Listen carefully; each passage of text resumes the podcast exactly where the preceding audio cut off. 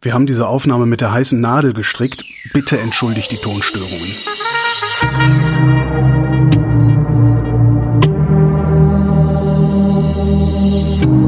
Wer redet, ist nicht tot.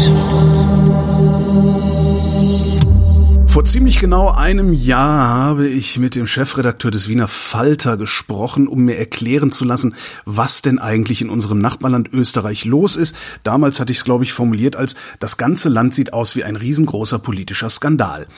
Stellt sich raus, was wir da vor einem Jahr besprochen haben, das war noch lange nicht alles. Also reden wir wieder miteinander. Hallo Florian Klenk. Hallo, schöne Grüße aus Wien. Was ist denn jetzt schon wieder bei euch los? Ah, ich, ich habe das nur am Rande mitbekommen. Also ich, ich las dann irgendwo, also wenn das angeklagt wird, dann sitzt kurz im Knast. F fang mal am Anfang an noch mal kurz.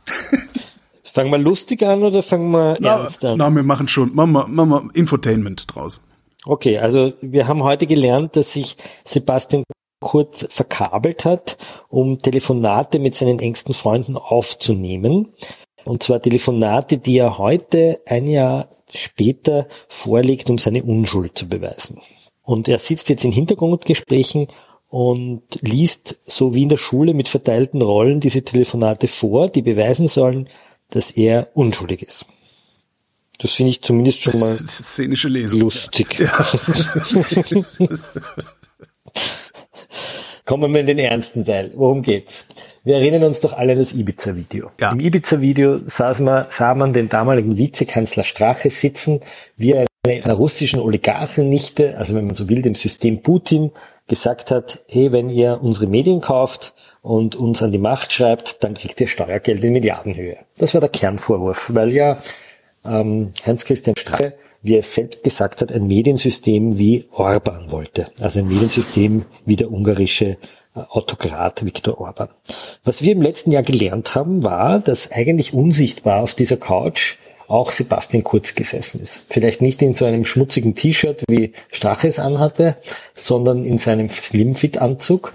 Und dass er, und jetzt gehe ich davon aus, dass jetzt zitiere ich das, was seine engsten Mitarbeiter gesagt haben, dass er am Beginn seiner Karriere versucht hat, Fake News in Boulevardmedien zu verbreiten und diese Fake News mit Steuergeldern, äh, mit der Bezahlung von Steuergeldern erstellt haben soll, um dann diese Fake News wiederum mit Bezahlung von Steuergeldern in Boulevardzeitungen abgedruckt hat, damit er seine eigenen Fans in der Partei mobilisiert und besser dasteht. Und das haben jetzt nicht wir uns ausgedacht, sondern das sagt sein engster Mitarbeiter aus, und zwar jener Mann, der das Geld aus der Staatskasse herausholen sollte, nämlich der Generalsekretär im Finanzministerium Thomas Schmidt. Ja, diesen Namen, das ist der einzige Name, den wir uns jetzt mal merken, Thomas Schmidt, engster Vertrauter von Sebastian Kurz, nannte sich selbst Prätorianer von Sebastian Kurz, Galeerensklave von Sebastian Kurz und dieser Mann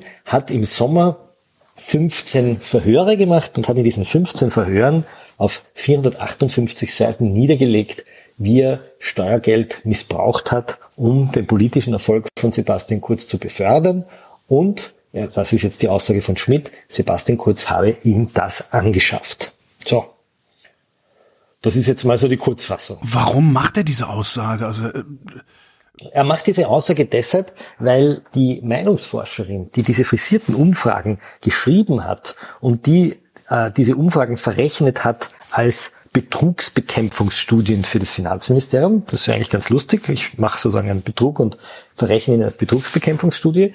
Diese Meinungsforscherin hat eine, ähm, hat eine äh, Grundzeugenregelung beantragt. Das heißt, sie hat abgelegt, hat eine, ein Geständnis abgelegt und hat Herrn Schmidt massiv belastet. Und wenn jetzt Herr Schmidt nicht geständig wäre, dann würde ihm schon allein aufgrund dieser Aussage wahrscheinlich eine jahrelange Haftstrafe drohen. Ja, weil es hier um Hunderttausende Euro geht. Und daher hat er sich sogar ohne seinen Anwalt zu informieren und ohne ähm, die Öffentlichkeit zu informieren, heimlich in Graz und nicht in Wien, weil in Wien kennt man sein Gesicht, äh, in Graz, in der zweitgrößten Stadt, heimlich der Staatsanwaltschaft anvertraut und hat dort ein Geständnis abgelegt. Und seither brennt die Stadt. Warum brennt denn die Stadt? Also Kurz ist nicht mehr im Amt, ist doch eigentlich, ist, ist das Ding doch gegessen, oder nicht? Naja, Kurz ist, Kurz ist zwar nicht mehr im Amt, aber Thomas Schmidt hat nicht nur Sebastian Kurz belastet, sondern er hat einen ehemaligen Finanzminister belastet, eine ehemalige Familienministerin belastet, den Medienbeauftragten der Bundesregierung belastet, den Pressesprecher des Bundeskanzlers belastet. Er hat die zwei mächtigsten, wenn man so will, Oligarchen des Landes belastet. René Benko, einen Immobilien-Zampano, den man auch in Deutschland kennt, Stichwort Kaufhof, Galeria, aber auch Sigi Wolf, der äh, die Magna lange Zeit geleitet hat und ein, ein, ein, ein riesiger Manager ist mit, mit viel Einfluss und einem einer un unglaublichen Nähe zu Wladimir Putin. Er hat belastet ähm, darüber hinaus den österreichischen Nationalratspräsidenten, also einen Mann, der ist der zweitmächtigste Mann im Staate. Also wenn man so will, hat er ausgepackt über sogenannte Regierungskriminalität und die Vorwürfe, die gemacht hat, sind, wenn man sie ganz kurz verdichtet, erstens, Sebastian Kurz hat sich von Medienunternehmen bestechen lassen und hat diesen Medienunternehmen dafür Geld gegeben. Die Bestechungsleistung der Medienunternehmen war positive Berichterstattung. Zweitens, er hat Leute, die seine Bewegung entweder finanziell oder auch ideologisch unterstützt haben, die Finanzbehörden vom Hals gehalten. Und der dritte Vorwurf war, dass er seinen Parteifreunden immer wieder Gefallen gemacht haben, indem Ämter und, äh, und auch Gelder geflossen sind an Verbündete. Und das hat man bisher alles sozusagen aufgrund von vielen kleinen Indizien und vielen kleinen Puzzlestückchen vermutet. Und es wäre auch schon so gewesen, dass man damit eigentlich in den Gerichtssaal gehen hätte können. Aber jetzt kam der Thomas Schmidt, der sozusagen der Eingeweihte, der Insider war. Und dieser Thomas Schmidt hat jetzt sozusagen dieses letzte Puzzlestück auf den Tisch gelegt und hat gesagt, ja, alles, was ich vermutet habe, stimmt. Ich belaste mich selbst. Und auch darüber hinaus offenbare ich auch noch einige Verbrechen, die ich begangen habe und belaste mich selbst, weil ich möchte so ein Kronzeuge werden und daher mache ich reinen Tisch. Und zwar deshalb, weil es mir die Mama gesagt hat. Wirklich, sagt er.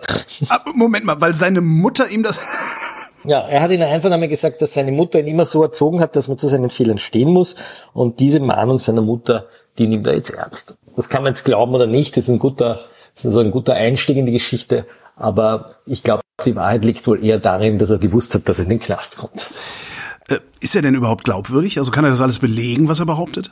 Viele der Dinge, äh, natürlich kann er nicht unmittelbar belegen, dass Sebastian Kurz ihn ähm, beauftragt hat, diese strafbaren Handlungen zu machen, weil er kein Tonband hat, oder zumindest wissen wir nichts davon.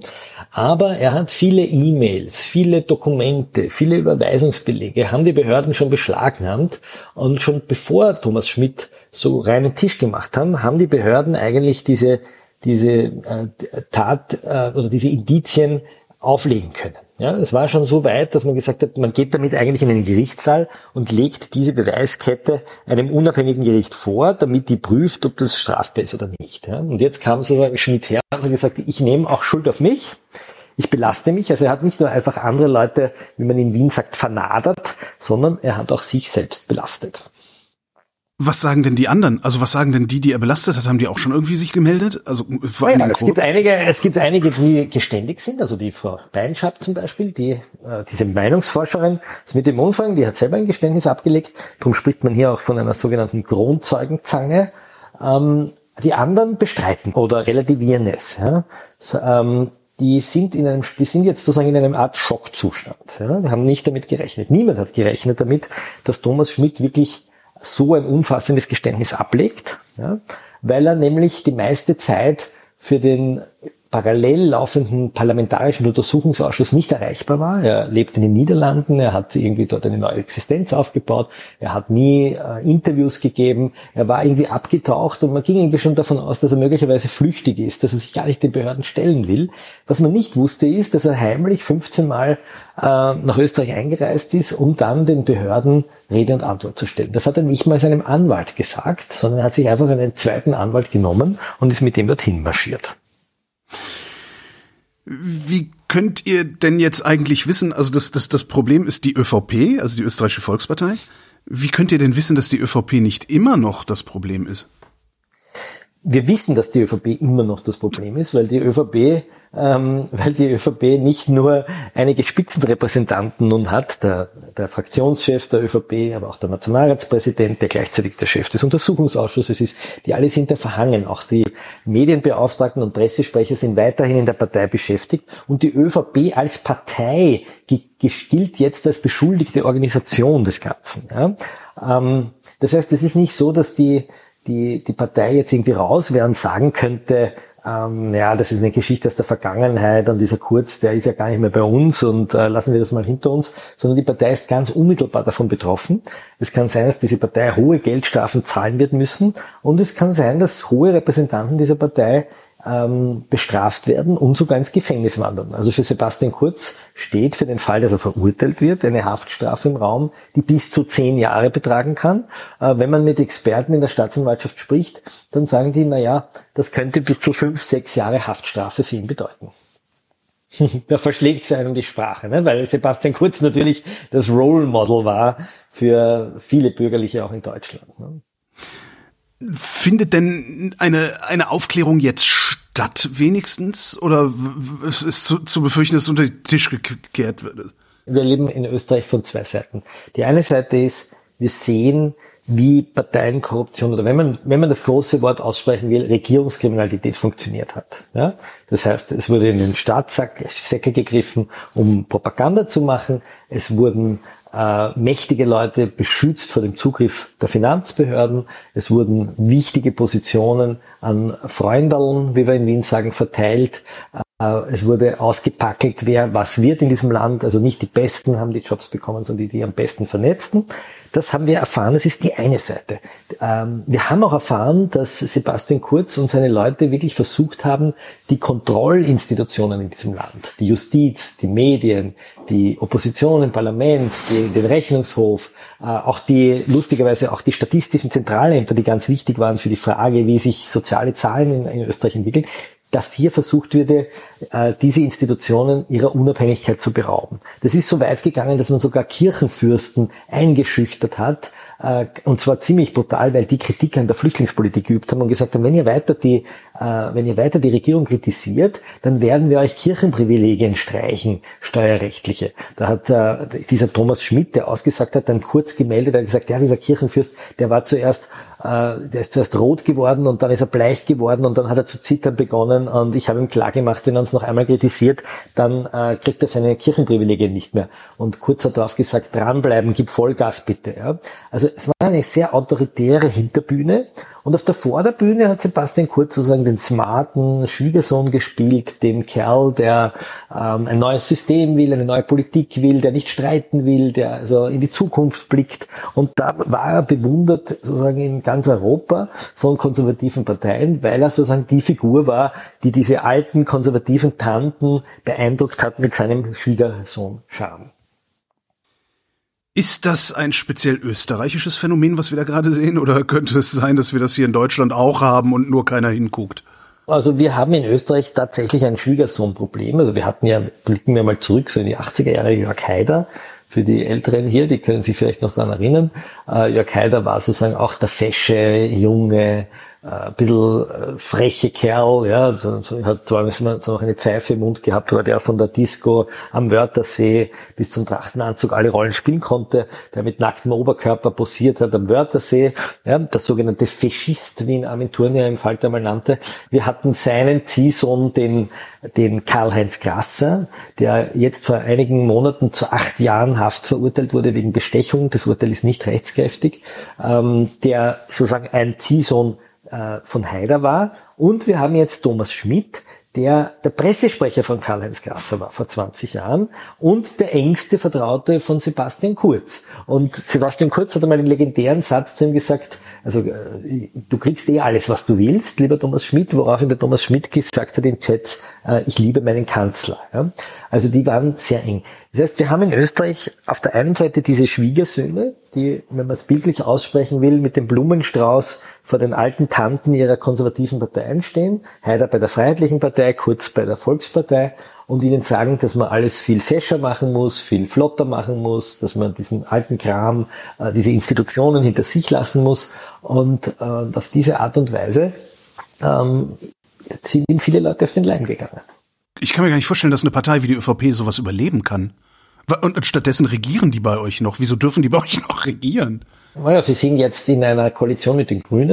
Ähm, sie regieren nicht zuletzt deshalb, weil wir ja eine Phase der multiplen Krisen haben, von Corona bis äh, Ukraine. Und weil sowohl die Grünen als auch die äh, Volkspartei weiß, wenn sie jetzt Neuwahlen machen, werden beide massiv verlieren. Die Volkspartei ist ja jetzt auf, äh, ich glaube, wenn ich es richtig drauf habe, fast 37 Prozent. Also die haben unglaublich viele Mandate. Auch die Grünen sind relativ gut und sie wissen, wenn sie jetzt die Regierung äh, beenden, dann werden sie Mandate verlieren. Und das hält sie natürlich zusammen. Und gleichzeitig führt es auch dazu, dass jetzt in, in einer Phase der wirklichen Krise, auch der, Wirtschafts, äh, der wirtschaftlichen Krisen, die jetzt kommen werden aufgrund der Energieteuerungen, dann Wahlkampf herrscht und das Land eigentlich monatelang nicht regiert sein wird. Und daher entschließt man sich dazu, jetzt mal da durchzutauchen. Und zu hoffen, dass die Österreicher das irgendwann vergessen. Werden die Österreicher das irgendwann vergessen? Äh, die Österreicher neigen lustigerweise tatsächlich dazu, Korruption zu vergessen. Ähm, das hängt daran, dass sie sehr schnell verwirrt werden. Und das hängt wiederum mit den äh, mit der großen Dichte an Boulevardmedien in diesem Land zusammen, die sehr gerne äh, Schuldfragen oder auch Tatfang verwischen, vernebeln. Ich äh, habe dafür das schöne Wort Fog News einmal entdeckt. Ähm, nämlich nicht Fake News, es ist nicht Hass und Hetze im Netz und es ist auch nicht Fake News, sondern es sind sogenannte Fog News. Das heißt, es wird hier so eine Nebelmaschine angeworfen und an der Front, an der die korrupt nichts kämpfen, äh, mit den Justizbehörden wirklich so ein dichter Nebel verbreitet, wo dann irgendwann die Bevölkerung sagt, na ja, es ist ja sowieso das ganze politische System korrupt und die Medien, die sind ja auch korrupt und gekauft und die schreiben ja auch nur, was die Eliten wollen. Also das, das setzt natürlich insgesamt das Vertrauen in die Institutionen. Und da sind wir jetzt gerade, weil diese Institutionen jetzt doch irgendwie einen großen, ähm, so ein großes Revival erleben und die Leute sehen, wozu eine Justiz fähig ist. Das heißt, die Justizbehörden sind sauber. Da ist auch nicht zu befürchten, dass die das irgendwie unter dem. Nein, auch das ist, auch das muss man ambivalent sehen. In den Justizbehörden, also in den Kommandobrücken der Justizbehörden, wenn man so will, die die, stellen wir uns jetzt mal die Justizbehörde wie eine Nationalmannschaft vor. Ja?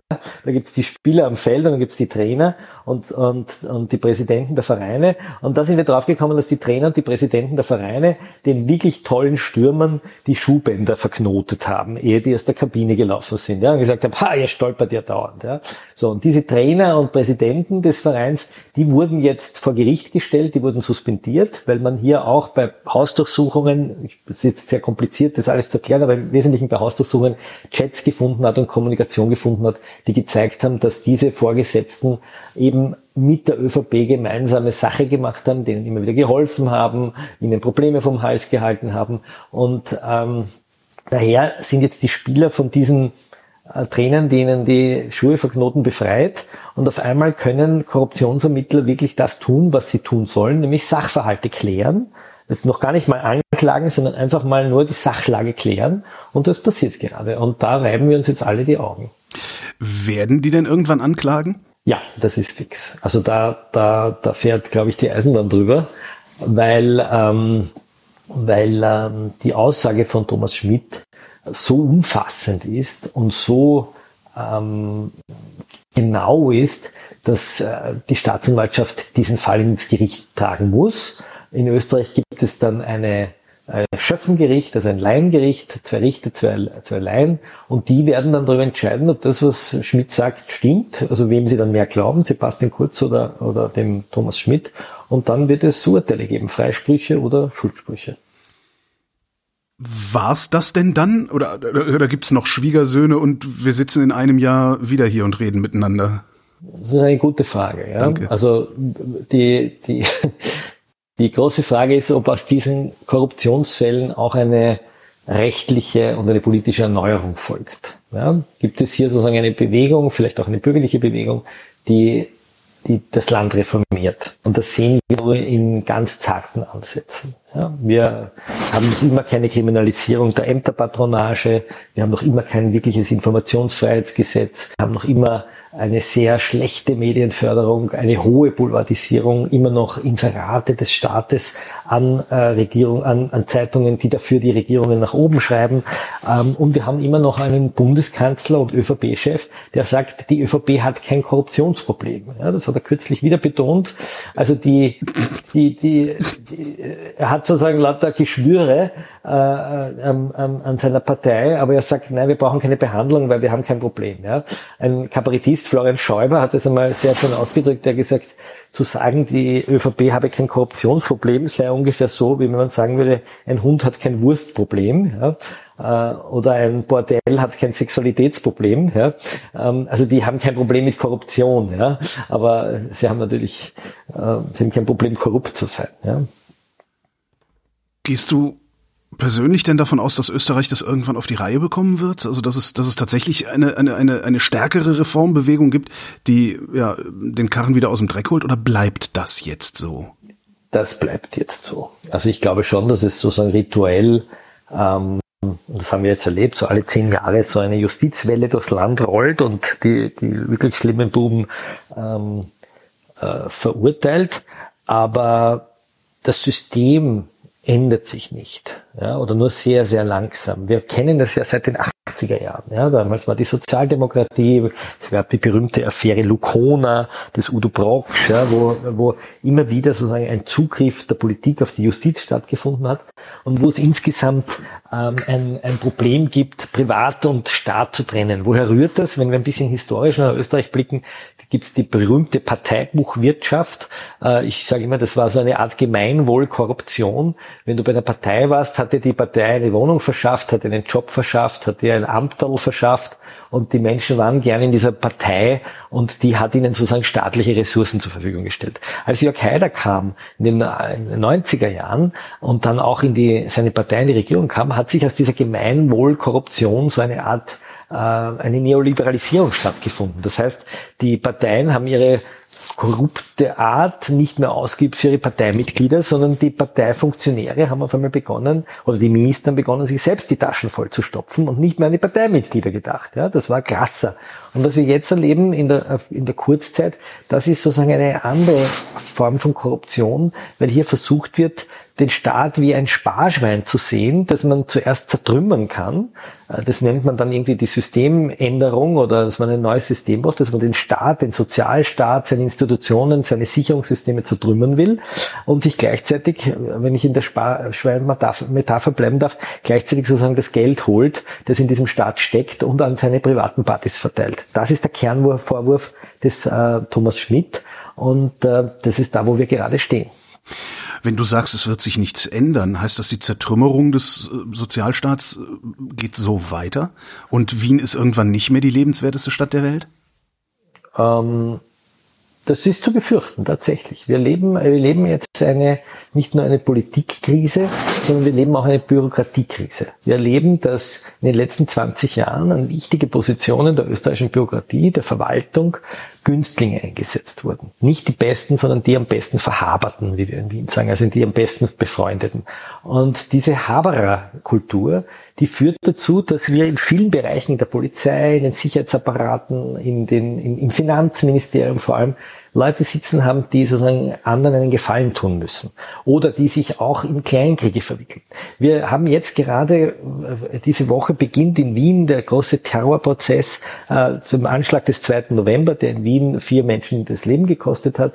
Ähm, und wir haben gelernt, dass die, zum Beispiel, nur um ein Beispiel zu sagen, dass der österreichische Verfassungsschutz wirklich durchseucht war von Parteipolitik, von Parteibuchwirtschaft, von internen Intrigen zwischen roten, schwarzen und blauen Polizisten und das, während die da gestritten haben um Amtal und Posten äh, und sich gegenseitig angezeigt haben, dass währenddessen die Terroristen vor der Tür vorbeimarschiert sind, sich bewaffnet haben und, und die Leute äh, getötet haben. Also man sieht, dass Parteibuchwirtschaft und diese Art von Korruption wirklich ganz konkrete, unmittelbare Auswirkungen auf die Gesellschaft hat und auf einen Staat. Und ähm, das begreifen die Leute langsam. Und gerade die Corona-Krise, aber jetzt auch die Ukraine-Krise zeigt ja sozusagen auch ein bisschen ein Revival des Staates und der staatlichen Institutionen. Die Leute wollen, dass man ihnen hilft. Sie wollen, dass die Spitäler funktionieren und dass die Energieversorgung funktioniert. Und jetzt beginnt so ein Nachdenken, ob das dazu führt, dass der Staat wirklich stärker wird. Mal sehen. Florian Klenk, vielen Dank. Dankeschön. Schöne Grüße aus Wien.